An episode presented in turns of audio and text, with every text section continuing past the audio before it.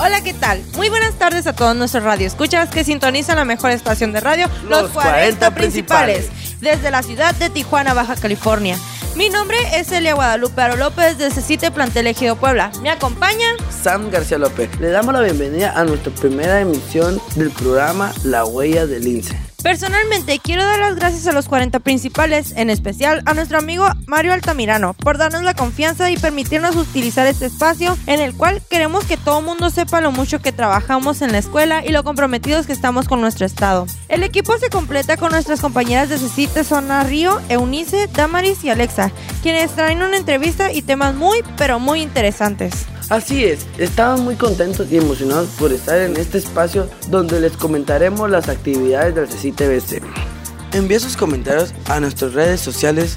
Nos encontramos en Facebook como CCTVC. Ahora sí, compañero, ¿qué te parece si comenzamos con la información? Adelante, compañera. Punto 1. Este 2020 CCT va por Más. Pues resulta, compañero, que este año empezamos con el pie derecho, ya que reubicaron personal para que aporten su experiencia y entusiasmo en las áreas donde más se necesita. También agarraron todas las finanzas como se cite para ponerlas en ámbitos donde más necesitamos, como en mobiliario, en la instalación, para invertir en nosotros mismos. Y pues así todos tenemos la, la oportunidad de contribuir y poner nuestro granito de arena. Punto 2. Elabora CCTVC su propio material didáctico. Oye, compañeros Adam, hablando de eso, ¿sabías que nuestros maestros elaboraron nuestros libros durante sus vacaciones? ¿En serio? Sí, pues resulta que utilizaron sus, sus vacaciones para hacer nuestros, nuestros libros, tanto de segundo, cuarto y sexto semestre. Y pues hay diferentes materias. Y en segundo semestre, por ejemplo, hay expresión oral y escrita. Y hay química, inglés. Y en cuarto hay geometría y trigonometría, ecología, física y cálculo diferencial. Y pues ya para los más grandotes, los de los de sexto semestre, pues hay filosofía y una guía para que se vayan preparando para su nuevo ingreso a la universidad. ¿Está bien, no, compañera? ¿O ¿Usted qué opina? No, pues sí, muy bien. Y pues ya todos podemos adquirir nuestros libros, pues, pero primero tenemos que hacer un, un pequeño trámite que va a ser de manera electrónica. Nos metemos a una página y ya, sí, pues si necesitan ayuda, pues ya estamos, ya están los maestros que nos pueden apoyar. Punto 3. Fortalece la capacidad docente. Oye compañero, pues resulta que hicieron una, una pequeña escuelita que se llama Musicam, que es para, más que nada para que los maestros vayan superándose en el ámbito laboral, que nos va, para que agarren más profesionalismo al momento de darnos las clases, para que tengan nuevas ideas, para que se desarrollen más, pues. Oye, compañera, ¿y tú qué opinas de esta escuela? No, pues está muy bien porque así ya los maestros se desarrollan más profesionalmente y nos enseñan mejores cosas y de mejor calidad.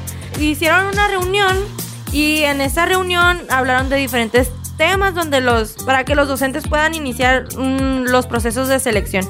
Y pues ya toda esta información la pueden encontrar en nuestra página oficial que es www.cecitvc.edu.mx para que vayan y la chequen porque ya está disponible. Para todas las personas. Ajá, para que estén al tanto de lo que hacemos en nuestro en nuestra institución. Punto 4. CCTVC y padres de familia unen esfuerzos por la educación de los jóvenes. Pues resulta que a través de las direcciones de cada plantel se hicieron varias sesiones informativas con los padres de familia para que pues se sientan más en confianza, tengan más comunicación y fomenten más la participación ciudadana. Para, más que nada para que se involucren más los padres en lo que hacemos nosotros en las escuelas, para que cada padre de familia ponga su granito de arena y así pues llegar a, a cumplir nuestras, nuestras metas. Ah, y aprovechamos el espacio, compañero, para, para pedirles de favor a los padres que vayan a las juntas para que estén más informados sobre lo que estamos haciendo y todas las inquietudes y problemas que tenemos y todos los temas que llevamos en general en nuestra educación media superior. Pues yo opino que los padres pongan un granito de arena para que estén al tanto a tanto las cosas que pasan en la escuela. Y pues así ya llegamos a nuestra meta. Vamos. Número 5. Arrancan actividades cocurriculares en el plantel. ¿Y qué es eso, compañera? Pues resulta que son actividades que son más así, más sociales, sobre las áreas cultural y deportivas. ¿Me puedes mencionar los, las actividades? Pues resulta que este año empleamos más actividades que el semestre pasado y pues ya tenemos más opciones para elegir. Entre ellas se encuentra el teatro, la danza moderna, danza folclórica, el canto, la música, la literatura, artes plásticas y visuales, atletismo, béisbol, básquetbol, fútbol y voleibol, entre muchas más. Y pues estas se desarrollan durante la semana y también en los fines de semana. Y compañera, ¿usted qué opina de estas actividades?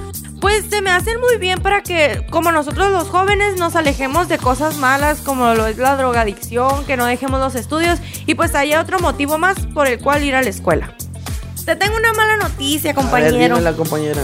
Pues ya terminamos con el bloque de hoy. No digas eso. Sí, nos vamos a un corte comercial con toda la actitud lince. Ok, compañero, ahora vamos a hablar sobre un tema de interés social, ahorita muy actual, que es el maltrato contra la mujer. ¿Qué opinas tú, compañero, sobre este tema tan controversial? Bueno, pues está mal porque a una mujer se le debe respetar sus derechos y todos iguales porque somos humanos, somos hombres y mujeres todos, todos por iguales. Porque no es justo que las mujeres las maltraten de esa forma y pues debemos respetar a las mujeres porque no nos parecería que fuera una hermana, tu madre o pues un familiar que quieres, pues no, no, no, es justo que, que las maltraten hacia las mujeres. Pues en mi punto de vista, como yo como mujer, pues se me hace muy injusto que últimamente sean muchas mujeres las que han estado muriendo, las que han estado matando por causa de esto. Y más que nada, inculcarle a los hombres desde casa, desde pequeños, como padres, inculcarle a los hombres el respeto hacia la mujer, que tanto vale ella como valemos, como valemos nosotros. Entonces, pues también poner las mujeres, nosotras como mujeres, poner de nuestra parte para cuidarnos a nosotras mismas, para no salir a altas horas de la tarde o no salir ya muy noche. Está bien, hay personas, hay mujeres que trabajan, pero tratar de irnos en bolita, de juntarnos con alguien que, que, viva por ahí cerca de nuestra casa para no irnos solas y arriesgarnos a, a estas muy malas situaciones. Bueno, en este contexto, ¿qué opinas tú de la seguridad de las escuelas? Pues yo opino que es muy importante cuidarnos entre nosotros mismos, como quien dice por ejemplo, en nuestro plantel queda muy lejos la parada de camión y muchos compañeros se van en transporte público. Entonces sería más que nada proponernos y juntarnos e irnos en bolita hacia una parada de camión porque pues la verdad está muy lejos y no, pues es muy riesgoso andar caminando solos en la calle.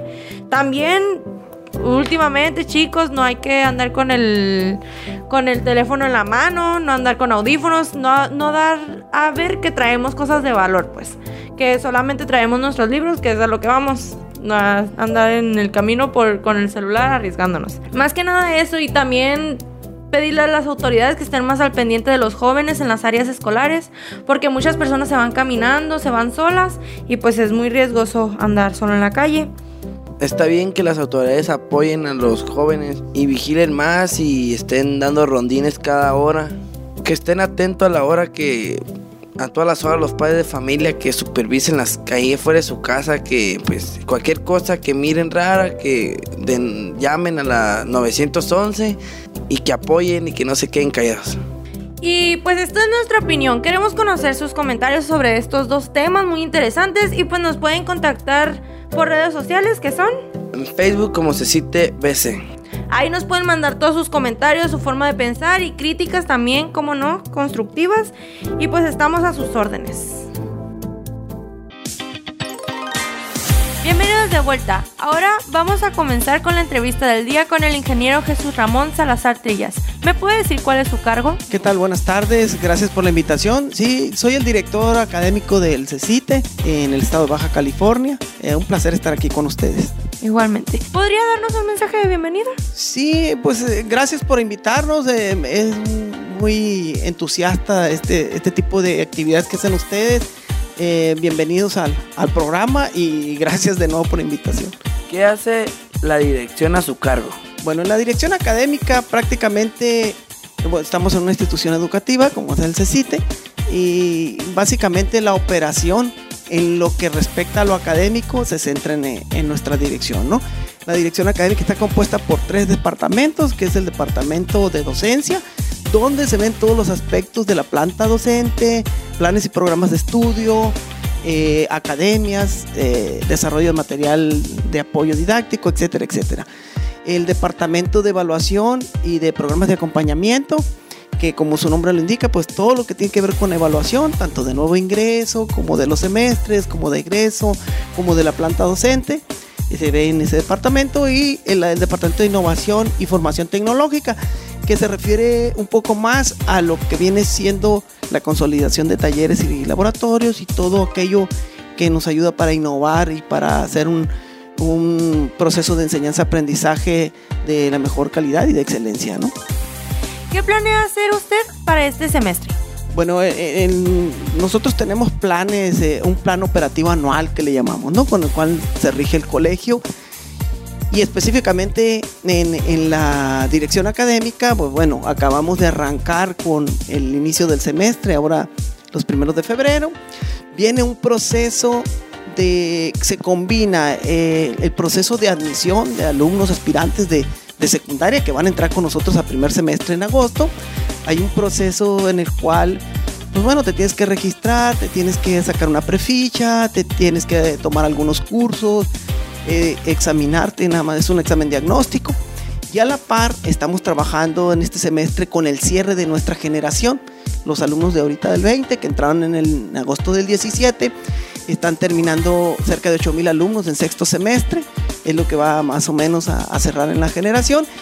Y bueno, hay que cerrar fuerte con ellos, ¿no? Eh, en mes de mayo prácticamente ellos están terminando sus planes de estudio y vienen los procesos de graduaciones, etcétera, etcétera. Pero con ellos también hay que trabajar el ingreso, ellos a la universidad, ¿no? Hay, hay, un examen psicométrico, hay un examen de conocimientos que aplican las, universidades y entonces ellos también están en el proceso de cierre del, bachillerato tecnológico y también del ingreso a universidades, ¿no? Entonces, básicamente es lo que planeamos hacer en este, en lo que viene estos próximos seis meses. ¿no? Bueno, ¿cómo le hizo para ser director académico? Pues muy interesante tu pregunta. En realidad no planeé yo ser director académico. Realmente lo que hice fue irme preparando. Eh, sí es cierto que cuando uno termina, por ejemplo, en la universidad, yo entré desde los cuatro años al kinder. Entonces cuando salí a los 23 años de la carrera, dije, ya no voy a estudiar más, me voy a poner a trabajar, ¿no? Y no, pues entré a trabajar y resulta que me di cuenta que ya todo lo que yo sabía y lo que empecé a, a ejercer en el trabajo, y luego dije, pues necesito algo más para darle un poquito más de mí, pero para eso necesito aprender más cosas. Me puse a estudiar una maestría en ingeniería industrial, en aquel tiempo yo trabajaba en la industria. Y pues ya, so, eh, llegué a ocupar cargos de subgerencia, de producción, etcétera por azares de destino me puse a dar clases. Me invitaron a hacer unas presentaciones, ya yo como ingeniero. Y después me invitaron a dar clases. Me gustó dar clases y me pasó exactamente lo mismo. Yo daba clases de, clases de físico-matemática. Pues entonces, ya que dije, soy igual que todos los profes, quiero un poco más, pues me puse a estudiar una maestría de enseñanza en, en, en enseñanza de las matemáticas y eso me abrió puertas a, tener otro, otra visión de lo que era la enseñanza, ¿no? Y aprendí que había teorías del aprendizaje, que había formas de evaluar, que había mucho material que podía desarrollar, ¿no? En ese sentido yo basaba mi enseñanza hasta ese momento en cómo me acordaba de mis profes, de mis mejores profes. Era realmente empírico cómo trabajaba. Pero cuando me puse a estudiar la maestría, pues me dio muchas más herramientas, ¿no? No supe ni cómo ni cuándo y me, eh, me invitaron a ser parte de, de, un plantel, pero ya en un puesto directivo, ya no como docente. Entonces eh, me pasó lo mismo, ¿no? Me ofrecieron la dirección de un plantel, era un reto muy, muy grande, entonces me puse a estudiar una maestría de educación basada en competencias, que en ese momento era lo que ocupaba yo para la gestión de, planteles educativos. Y, y, pues bueno, eso me abrió la puerta a ser director de plantel. Después de cinco años y medio de director de plantel Xochimilco, el licenciado Adrián Flores Ledesma me invitó a ser el director académico del colegio, que ya era un reto más, ¿no? Porque una cosa era que fuera director del plantel y otra cosa es ser director académico de todos los planteles del estado, ¿no? Entonces, si me preguntas, prácticamente así fue mi desarrollo y la respuesta concreta sería preparándome. O sea, para cada puesto que tuve, eh, como fui subiendo, mm, tuve la necesidad de seguir estudiando y aprendiendo cosas nuevas. Y las puertas automáticamente se me abrieron. Y eso es importante, ¿no? Es importante estar preparado. Las oportunidades en la vida siempre se presentan, siempre se van a presentar, pero hay que estar preparado para poderle hacer frente, ¿no? A estas oportunidades. ¿Y se le hace sencillo o complicado su trabajo? Pues mira, mm, para la verdad se me hace ah, muy fácil, muy sencillo. ¿Por qué? Por, por, varias cosas. Primero, lo que ya les comenté, ¿no? Eh, eh, me he estado preparando para hacer mejor mi trabajo. Pero aparte me gusta, me gusta.